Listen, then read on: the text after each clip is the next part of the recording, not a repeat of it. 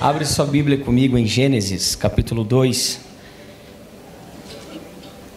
E eu quero trazer ao seu coração, como o pastor Alexandre disse, aquilo que o Senhor tem ministrado ao nosso coração. O Senhor tem falado nesses dias a respeito do meu jardim, e eu gostaria de compartilhar isso com você. Diga para alguém: meu jardim. Gênesis capítulo 2 e o versículo de número 8.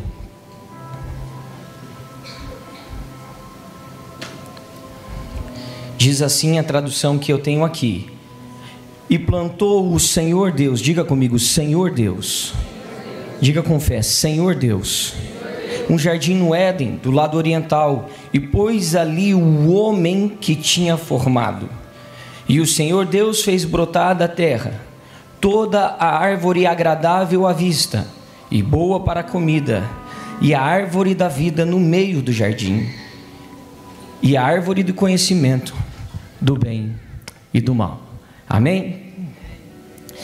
É interessante que o livro do Gênesis, Bereshit, é, em hebraico, significa o princípio ele traz para nós, irmãos, revelações extraordinárias de quem é o Senhor.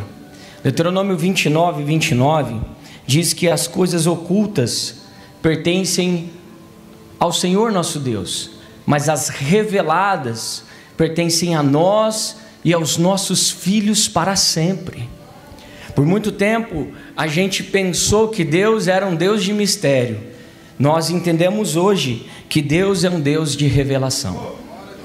Diga para alguém assim: Deus é um Deus de revelação. Isaías profetizou que quando o Messias se manifestasse, ele falaria por parábolas. E em Mateus capítulo 13, os discípulos começam a questionar a Jesus e a dizer: Jesus, por que, que o senhor fala fala por parábola. E aí Jesus começa a tirar o véu dos olhos dos discípulos e dizer: é necessário que se cumpra a palavra do profeta Isaías, que diz: ouvindo vocês não compreendem, vendo, vocês não enxergam. E é importante que esse povo não entenda o que eu estou falando, porque a vós, meus discípulos, é dado conhecer os mistérios do reino de Deus. Diga para alguém assim: revelação é para discípulo. Diga assim, ó, revelação é para quem tem intimidade. Quem está entendendo isso, levanta a mão e dá um glória a Deus aí. Fala para alguém assim: ou você dá um glória a Deus, eu saio de perto de você, irmão. Ó, se você não acordou até agora, você vai acordar agora. Amém ou não? E olha que interessante, no capítulo 1, se você for em Gênesis capítulo 1, você vai ver em todos os momentos dizendo assim: no princípio criou Deus. E no verso seguinte, e o Espírito de Deus, e no verso da frente, viu Deus, e pelo capítulo todo do capítulo 1 de Gênesis, Deus se manifesta como Deus. Mas a partir do capítulo 2 e verso 4, e a Bíblia diz assim, pastor Alexandre, e foi terminado toda a criação. E agora Deus vai formar o homem e quando Deus forma o homem, a Bíblia diz assim: Deus terminou toda, e, e o Senhor Deus criou todas as coisas. E agora a Bíblia não relata mais chamando Deus de Deus, mas dali para frente, Deus é tratado como Senhor Deus, porque Deus, Ele é o Deus das coisas, mas do homem Ele é Senhor. Ele é Senhor do homem.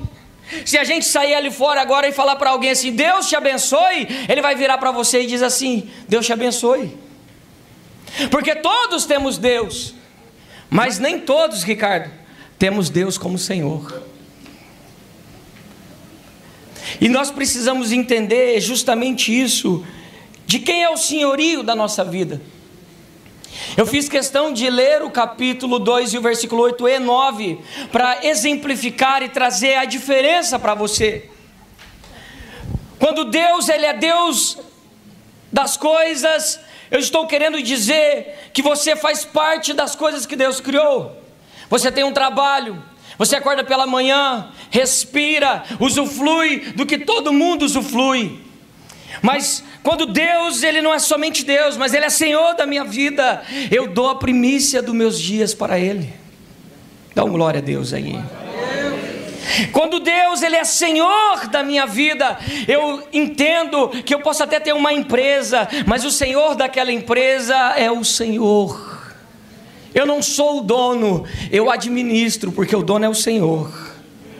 Eu vou trabalhar, mas eu não vou trabalhar naquela empresa porque tem um patrão. Eu vou porque o meu coração é de servo e eu não sirvo só aquele meu patrão, aquele meu chefe. Eu sirvo o Senhor antes de todo mundo.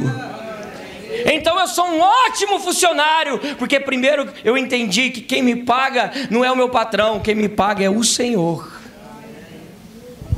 Quem está pegando? É necessário termos esse entendimento, essa clareza. Por quê? Porque isso vai fazer total diferença. No capítulo 2, no verso 8, a Bíblia diz: Plantou o Senhor Deus um jardim no Éden. Já falei isso algumas vezes. O Éden era toda a terra, era tão maravilhoso que tudo que você plantasse daria no mínimo 100 vezes. Quando Paulo diz que toda a criação geme e anseia pela manifestação dos filhos de Deus, a Bíblia está dizendo que toda a criação anseia pelo governo de Cristo.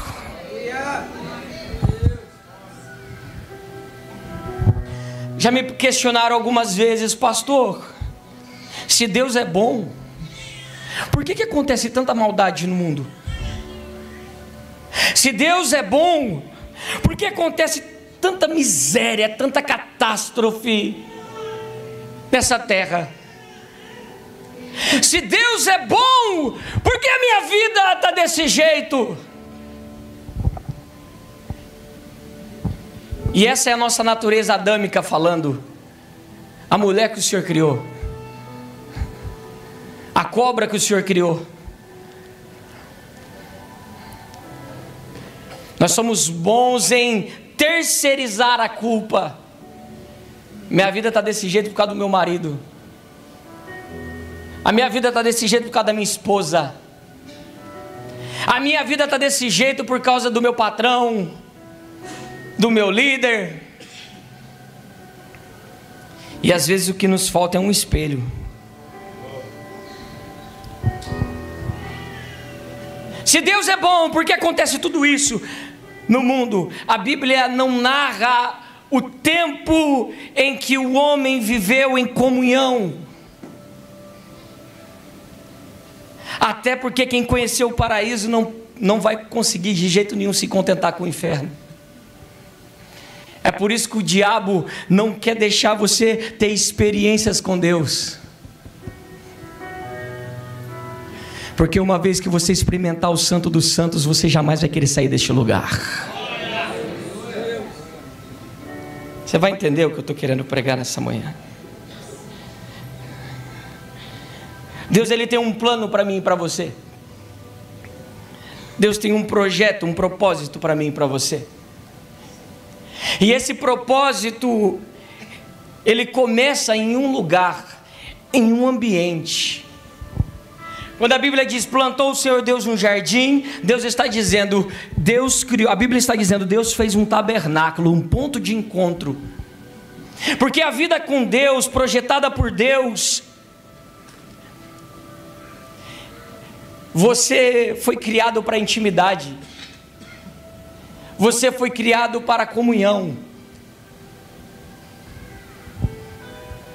Eu e você fomos criados alguns mais do que outros. Eu sou um cara sinestésico, eu gosto de abraço, de beijo, contato. Tem gente que é não me rele, não me toque, nem me olhe. Eu já sou do abraço, do beijo. Eu me lembro, os meus pais se separaram muito cedo. Meu pai foi embora de casa, eu tinha três anos de idade. Mas eu me lembrava que aos sábados o meu pai, eu ia para sexta-feira à noite para casa da minha avó. E aos sábados os, o meu pai ia nos ver. E o meu pai colocava um filme lá, a gente ia na locadora. Quem lembra da locadora, gente? Tem uma galera que está falando: o que, que é isso aí, locadora? Nasceu depois de dois mil e pouco aí, né? Como diz o pastor Jefferson, a gente nasceu no século passado, né? Você ia lá, escolhia o filme, e se você não rebobinasse, você pagava, pagava, pagava multa, quem lembra? Olha vocês são bem, gente. E aí meu pai colocava um filme e ele falava assim, Daniel, vem aqui. Eu sentava no colo dele e ele ficava me abraçando. Deve ser por isso que eu gosto. Ele fazia um carinho e falava assim, o papai te ama muito. E aquilo... Eu ficava em conflito, porque minha mãe falava um monte de coisa do meu pai. Mas o meu pai dizia que me amava. E eu sentia que o meu pai me amava. Deus nos fez para esse lugar de comunhão esse lugar de estar ali, o lugar mais perfeito do mundo, sempre vai faltar algo. Ei, esse vazio que você sente no seu coração, essa tristeza que você sente no seu coração, essa angústia que não passa, é saudade de Deus, é saudade do secreto, é saudade daquilo que a sua alma se lembra lá no, no íntimo, no âmago dela. O céu não é o seu destino, é a sua origem. Você nasceu de Deus. Zacarias capítulo 12, verso 1 fala o Deus que estende os céus, que formou a terra, que gera o espírito do homem dentro dele. Efésios, o Deus que nos elegeu nele antes da fundação do mundo. Você estava dentro de Deus. Jeremias, eu sei que você nasceu em Anatote, cidade sacerdotal. Eu sei que o seu pai foi sacerdote, o seu avô foi sacerdote, seu bisavô foi sacerdote, mas eu te chamei para ser profeta. Porque antes que você estivesse no ventre, eu te conheci, eu tinha relacionamento com você, e eu te conhecia antes dessa vida.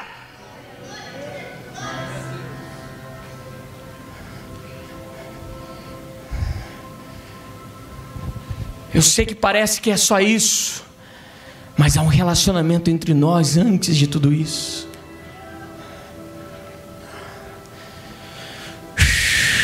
Eu sinto a presença dele aqui.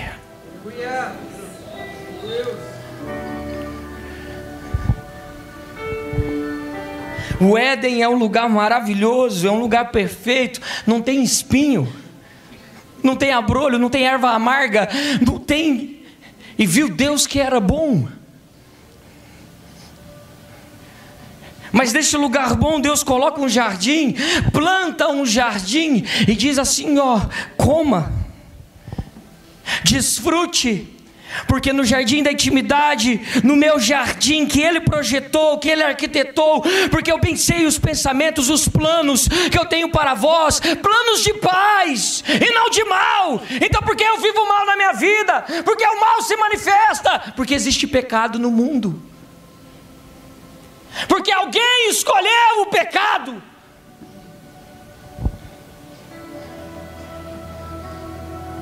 Essa vida não é o que Deus projetou. Ela é resultado das escolhas do homem, mas haverá um momento em que Deus irá restaurar todas as coisas.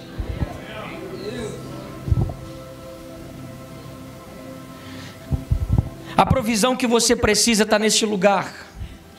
Fala para alguém assim: a provisão que você precisa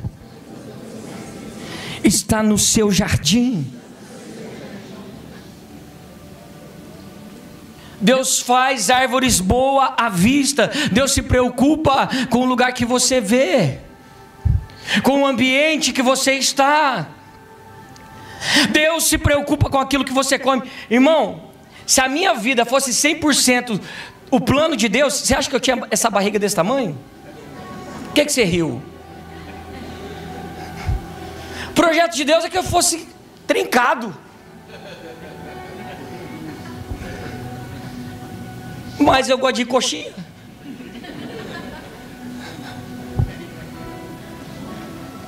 Gosto de refrigerante. A Rafa, tadinha, tenta todo mês, ela tenta, tadinha. Mas ela falou: Daniel não segue o plano. Juntou ela e a Josi um dia na consulta lá que eu falei: Meu Deus, me tira daqui. Sangue de Jesus. Uma já é difícil, duas então misericórdia.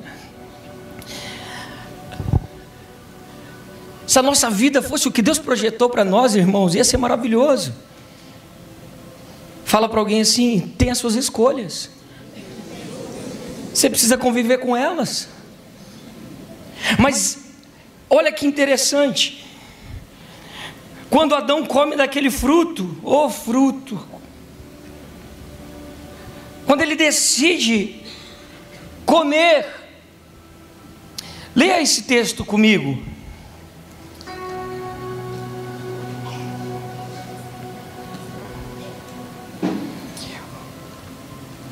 Capítulo 2, versículo 16. Olha isso aqui. Deixa eu chamar a sua atenção para isso. Eu vou correr por causa do nosso tempo. E ordenou o Senhor Deus ao homem, dizendo: De toda árvore do jardim comerás livremente. Irmão, desfruta do que Deus te deu. Desfruta. Desfruta do teu casamento. Provérbios diz assim: goza a vida, desfruta da vida com a mulher da sua mocidade.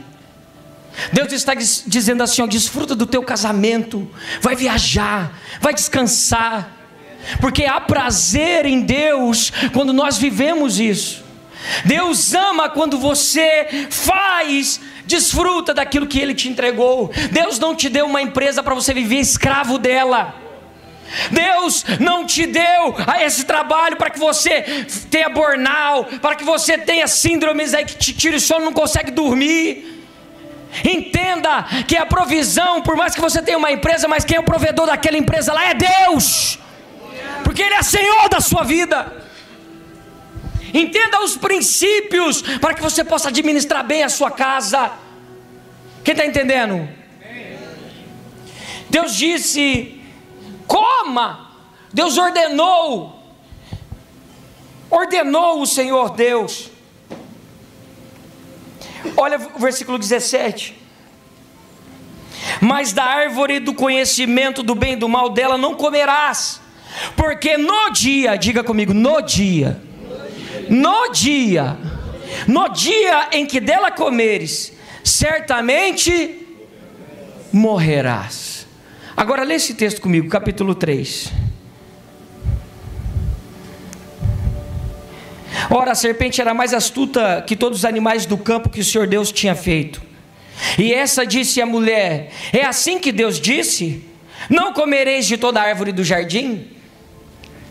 E disse a mulher da serpente, disse a mulher à serpente: Do fruto das árvores do jardim comeremos, mas o fruto da árvore que está no meio do jardim, disse Deus: Não comereis dela, nem nela tocareis para que não morrais. Então a serpente disse: Certamente não morrereis. A serpente falou o seguinte: Pode comer que não morre. Mas Deus falou que no dia que comer, quando você lê o texto, aparentemente quem mentiu foi Deus. Sim ou não?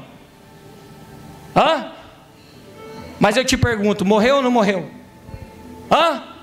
Então me explique isso aí: como é que morreu? É só você ir lá em João capítulo 3. E você vai ver Jesus falando com Nicodemos e dizendo: "É necessário nascer de novo". É dessa morte que Jesus está dizendo. Porque é quando o homem come, imediatamente o espírito morre. Desliga da fonte. Quem tem um celular aí? Com a bateria viciada igual o meu. Geralmente, você, deixa o celular carregando à noite para usar durante o dia, né? Sim ou não? O meu das 7 horas da manhã já acabou a bateria dele. É isso que aconteceu com o homem. Desligou da fonte. Quando Deus diz assim: Aonde você está, Adão? Deus não está procurando o homem no jardim, Deus está procurando o homem no homem. Aonde você está que o meu espírito não se conecta mais com o seu?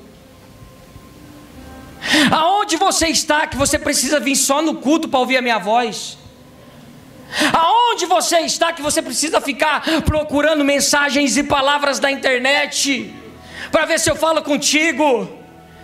Aonde você está que você não entrou no lugar secreto e me esperou até ouvir a minha voz? É isso que Deus vem questionando. Desde quando você precisa de um terceiro, Adão? Sendo que eu falo com você face a face. Glória a Deus. O diabo vem nos apresentar um Deus que ele conhece. Irmãos, presta atenção em nome de Jesus. Grava isso. Tudo que você ouvir eu falando nessa manhã é Deus falando através do que ele falou comigo. E talvez alguma coisa sirva para você. Amém ou não? Mas Deus tem uma palavra secreta para você. Deus tem uma palavra rema para você, e o melhor é quando você aprende a ouvir a voz de Deus. A gente gosta de Moisés e dizer: Moisés, vai você pagar preço, vai você orar, vai você subir a montanha, deixa eu ficar aqui. Mas Deus está dizendo: Ei, suba você a montanha, fale comigo. Monte um altar Monte um altar de adoração. Se demorar uma hora para eu te descer aí, espere uma hora. Se demorar duas, espere duas. Se eu demorar o dia inteiro, me espere. Mas ele virá. O problema de Adão é que ele descobriu vida na morte. Oh, meu Deus. Adão descobriu vida na morte, e você não morre quando desce o caixão, você morre quando peca. Romanos capítulo 6, Paulo vai dizer: o salário do pecado é a morte. O que são 100 anos para um Deus eterno, irmão? O que é 100 anos para um Deus eterno?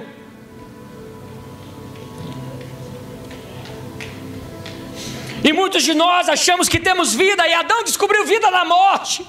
Mas Jesus disse: é necessário nascer de novo.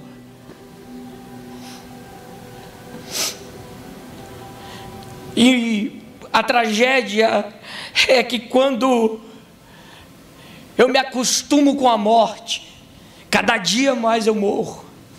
Como a Bíblia diz que um abismo chama outro. Como se não fosse suficiente ser expulso. Porque entenda uma coisa: o pecado não faz você perder Deus, o pecado faz você perder o ambiente da glória de Deus. Porque o capítulo 4, Renato diz que eles vieram oferecer uma oferta ao Senhor. Eles vieram oferecendo uma oferta ao Senhor. Eles não perderam Deus, mas perderam o jardim. Ei, o diabo só quer que você perca esse lugar, irmão, porque sabe que enquanto você estiver lá, nada te toca.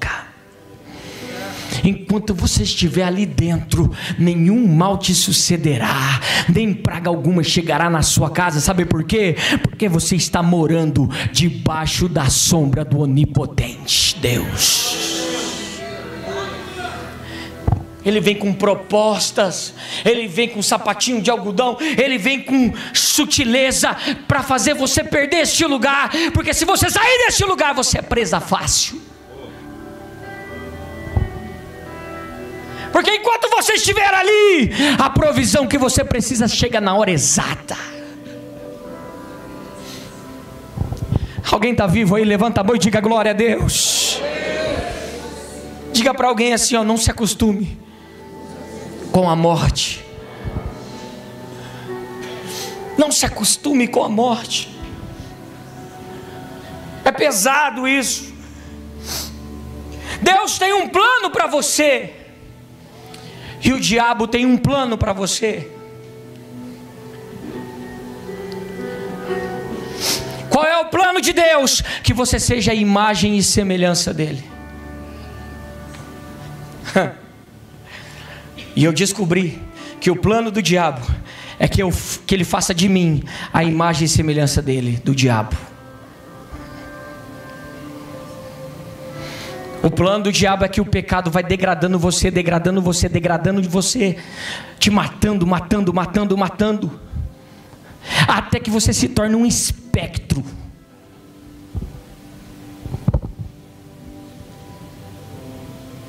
O diabo pensou: vai comer do fruto, depois eu vou fazer eles comerem da árvore da vida, e assim eles serão para sempre igual a mim, e eu mostrarei para Deus que eu corrompi a criação dele.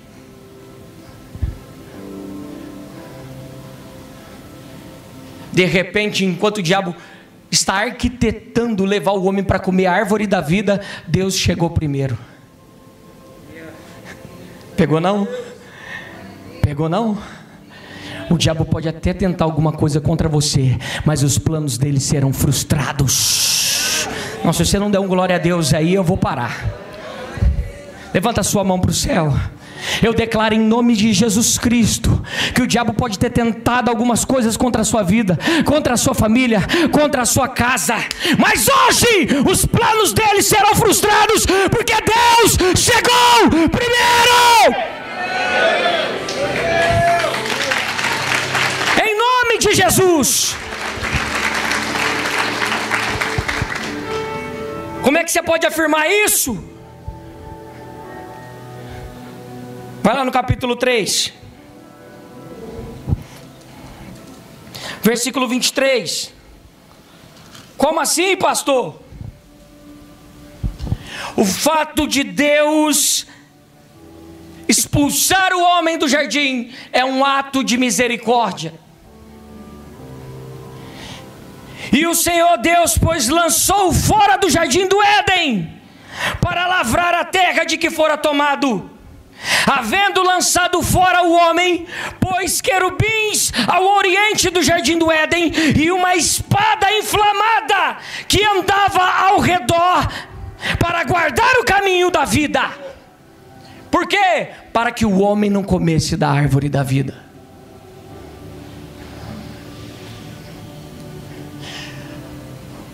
Deus faz o homem imortal, mas com um corpo mortal.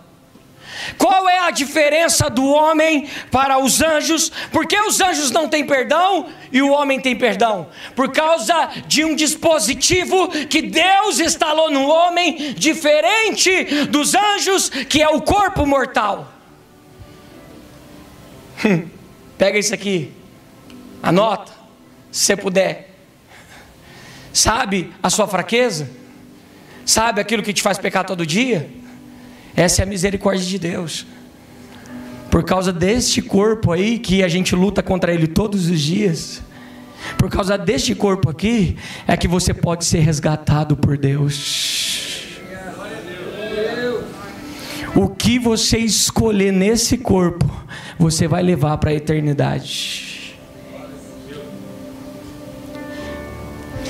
Ia ser tão maravilhoso se a gente aceitasse a Jesus ali, ó, aceitamos Jesus, eu te batizo em nome do Pai, do Filho e do Espírito Santo, tipo, um, levanta e já subia para o céu na hora. Glória. Virava um anjo ali, ó, corpo glorificado e ó. Mas não.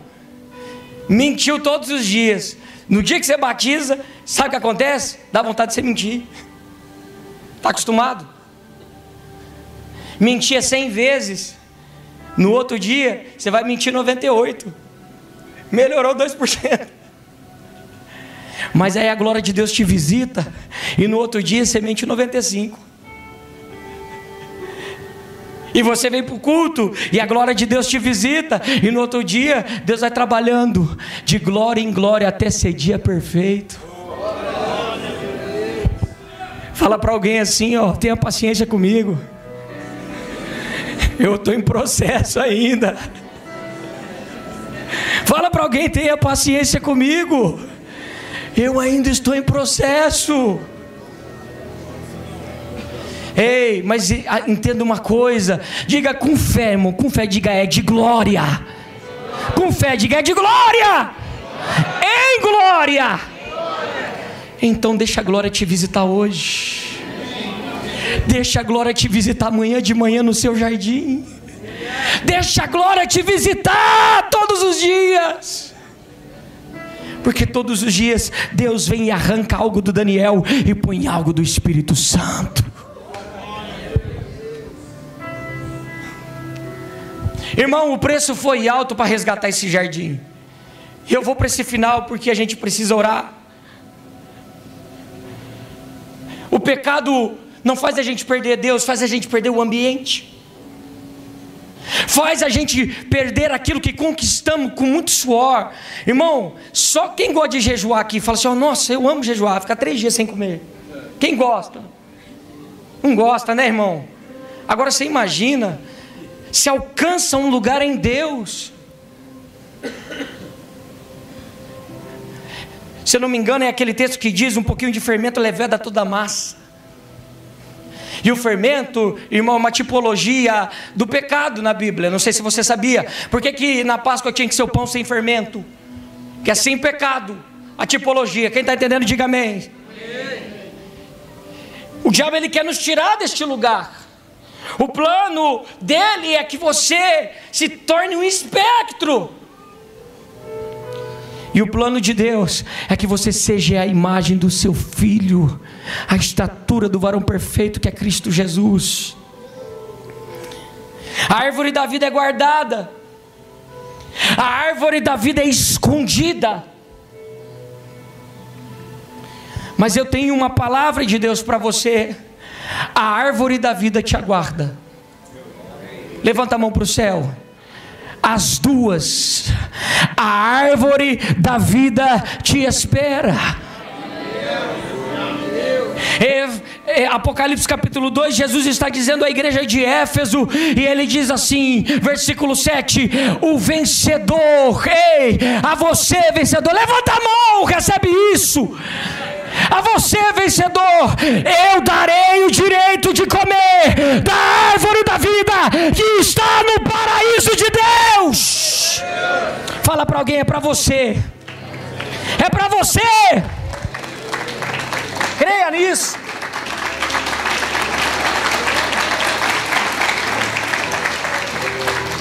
Capítulo 22, João diz: Eu vi a nova Jerusalém, que de Deus descia ataviada, como uma noiva, e no meio da praça, a árvore da vida, que dá o seu fruto de mês em mês, e o seu fruto é para a cura das nações. Essa árvore está aguardando a gente. Eu não sei você, eu vou comer. Eu vou comer. Você não está crendo? Você está me olhando com essa cara aí, nem para dar um glória a Deus. Eu vou comer a árvore da vida, irmão. É para mim. Eu sei o preço que eu pago. O reino é para aqueles que desejam. O reino é conquistado por esforço e com força. E nós vamos conquistar o reino. Fala, bate na mão de alguém assim e diga assim: ó, eu não sei você, eu vou. Não é para todo mundo, não, Cláudia. É para quem quer. Não é para todo mundo, não, é para quem quer. E se você quiser, irmão, desfruta da graça de Deus. Mateus capítulo, Lucas 22, melhor dizendo, a Bíblia vai dizer que Jesus está no Getsemane, um jardim. E a pressão é tão extraordinária o medo e o pavor que vem ao espírito de Jesus, ao coração de Jesus, é tão grande quando ele vê a cruz e ele vê o que ele vai passar, porque eu não, sabe, eu não sei se você sabe, mas Jesus, nas madrugadas, ele enxergava tudo o que ia acontecer. Ele acordava antes de todo mundo, subir o monte e ia orar. E o Espírito Santo falava: Você tem que ir para tal cidade, você tem que ir para tal cidade, você tem que ir para tal cidade. Lembra quando alguém chega e diz assim: Ei, Lázaro está enfermo. Você precisa ir para Betânia. Jesus diz: Preciso nada. Não é você que diz o que eu tenho que fazer, é o Pai que diz o que eu tenho que fazer. Jesus nunca se moveu por necessidade, ele sempre se moveu por fé. Não tem pressão que você põe em Jesus. Jesus se anda pelo propósito de Deus, irmão. Ele se move pelo propósito de Deus. O que, que você está dizendo? Entra no debaixo do propósito de Deus que o milagre acontece na sua vida. É isso que eu estou falando. Se mova não por necessidade, mas pelo propósito de Deus. Senhor, me dá dinheiro, me dá dinheiro. Aí Deus vai olhar para quê, filho?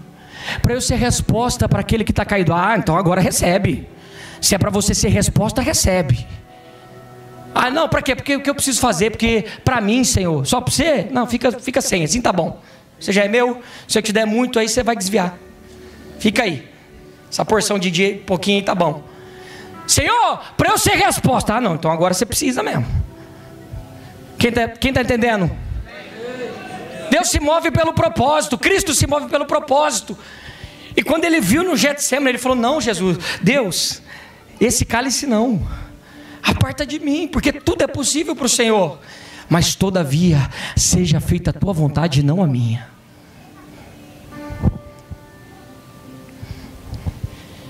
Mas eu acho interessante que Jesus sangra no jardim.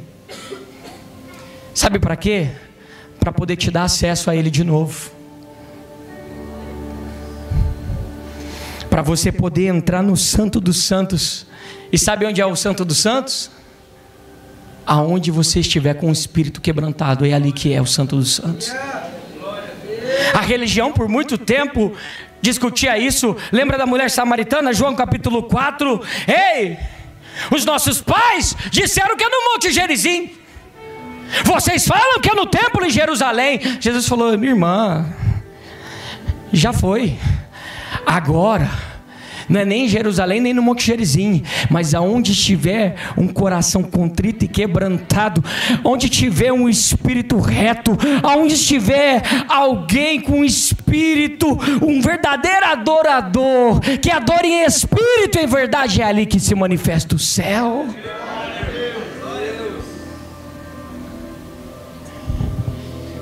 Porque eu vou morrer naquela cruz e quando eu ressuscitar, o véu vai se rasgar de alto a baixo e a presença que está lá no templo vai vir dentro de você.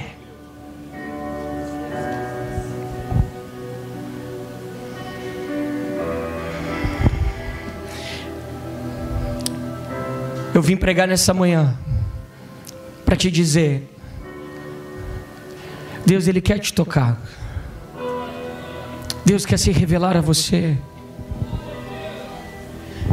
Você não precisa que a gente imponha as mãos sobre você. Deus não precisa que a gente ore por você. Deus precisa que você faça uma oração sincera hoje.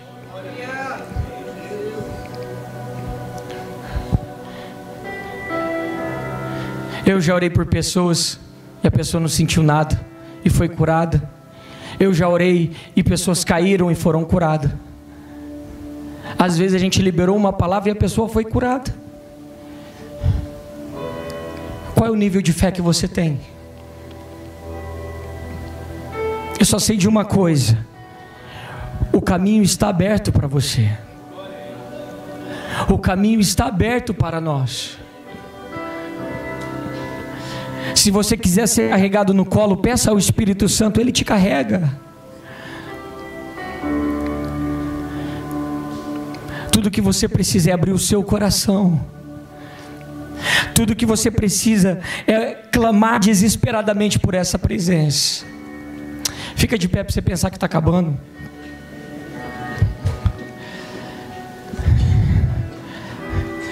Eu queria que você fechasse os seus olhos agora e que você clamasse por Ele, que você clamasse por este lugar e dizer: Senhor, eu vou montar um altar de adoração na minha casa. Eu vou montar, Senhor, um lugar de encontro contigo todos os dias. Daniel orava três vezes ao Senhor. Você pode orar na sua casa, fazer do seu carro o jardim, fazer do seu trabalho. O importante é que você se renda a Ele. Levante as suas mãos aí, feche os seus olhos e comece a falar com Ele onde você está. Comece a orar agora. Comece a se entregar a Ele. Você foi criado para este lugar. Vamos adorar o Senhor.